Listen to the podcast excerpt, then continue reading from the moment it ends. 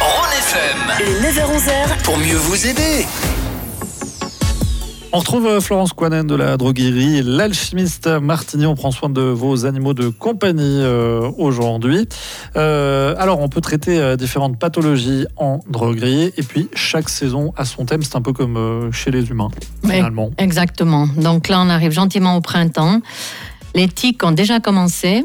Euh, on a déjà beaucoup de demandes sur ce domaine-là. Et hum, il existe des solutions de prévention. Donc l'idée, c'est d'éviter que les tiques s'accrochent euh, aux poils et, et veines de vos animaux préférés. Euh, et on peut aussi les traiter, c'est-à-dire une fois que la tique a accroché, on peut trouver des solutions pour les éliminer. Donc la prévention, elle est importante sur tout le domaine. On, on appelle ça euh, un peu, euh, alors les insectes en général, parce qu'il n'y a pas que les tiques qui attaquent vos animaux. Il y a les puces. euh, et puis après, en interne, vous avez aussi tout ce qui est les vers, donc les verminoses, qui sont récurrentes et très très désagréables pour pour vos animaux. Les tiques, on en parle plus pour les êtres humains parce qu'on connaît les maladies que les tiques transmettent, la borréliose, la maladie de Lyme, Euh, mais c'est la même chose chez les animaux. Donc euh, on, on en parle moins parce que nous, la première chose qu'on fait, ben, c'est clair, quand on caresse son chien ou son chat, ben, on sent des boules puis on se dit, oulala, qu'est-ce qui se passe?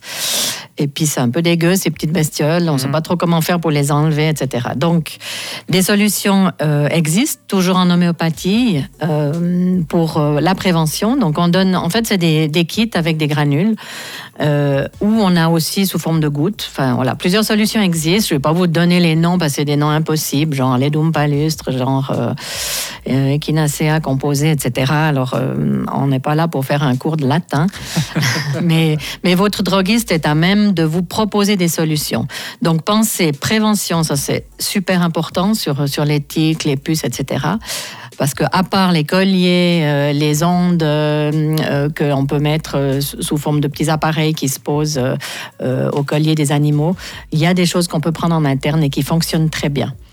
Pour les vers, alors on n'a pas des vermifuges en droguerie, on a des, euh, des, des préparations qui vont éviter le terrain vermineux, comme on dit, la même chose que pour nous, êtres humains. Et à peu près, en général, les chats qui sortent, les chiens qui sont toujours dehors, euh, ben, ils ont tendance à avoir des soucis de vers dans les intestins. Donc ces vers euh, sont très désagréables et puis euh, attaquent finalement tout le système digestif de l'animal. On peut éviter de les vermifuger? Alors, on peut éviter de les vermifuger en faisant de la prévention, tout simplement. Et cette prévention, elle va se faire deux fois par année. En principe, on fait une fois au printemps, une fois en automne. Et si on évite le terrain vermineux, ben évidemment, on évite les vers. Et du coup, euh, cette, euh, cette thérapie est très, très efficace. Il faut juste penser à temps de le faire. C'est la saison des allergies aussi?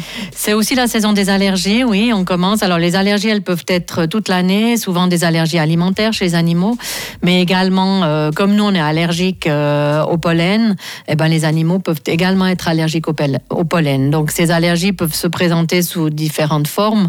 Ça peut être des allergies respiratoires, mais aussi tout ce qui touche la peau, par exemple des dermatites. On voit souvent des animaux qui se grattent, et puis on se dit, la première chose, eh ben, ils ont des puces, puis en fait, non.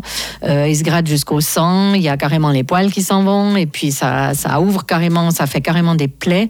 Donc, on a également des solutions euh, homéopathiques et en gémiothérapie, et même beaucoup plus euh, dans d'autres domaines. Donc, on a toute une panoplie de, de, possibilités à vous proposer en droguerie. Mais c'est vrai que ces nouvelles formules euh, du labo Homéolab va nous vraiment nous aider à travailler sur ce domaine-là.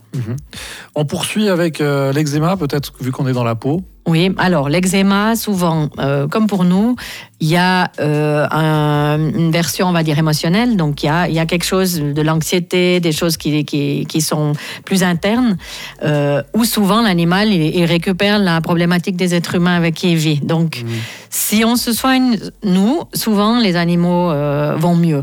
Mais il faut travailler vraiment sur tout le domaine. On, on connaît l'ostéopathie pour les animaux, on connaît beaucoup de choses hein, pour, pour les animaux, mais on peut le faire pour nous, pour les animaux. Et, franchement, euh, sur tout ce qui est la dermatologie, on, on peut aller un bon bout avant d'attaquer la cortisone. Il y a d'autres pathologies, on va en parler dans quelques instants. À tout de suite, Florence.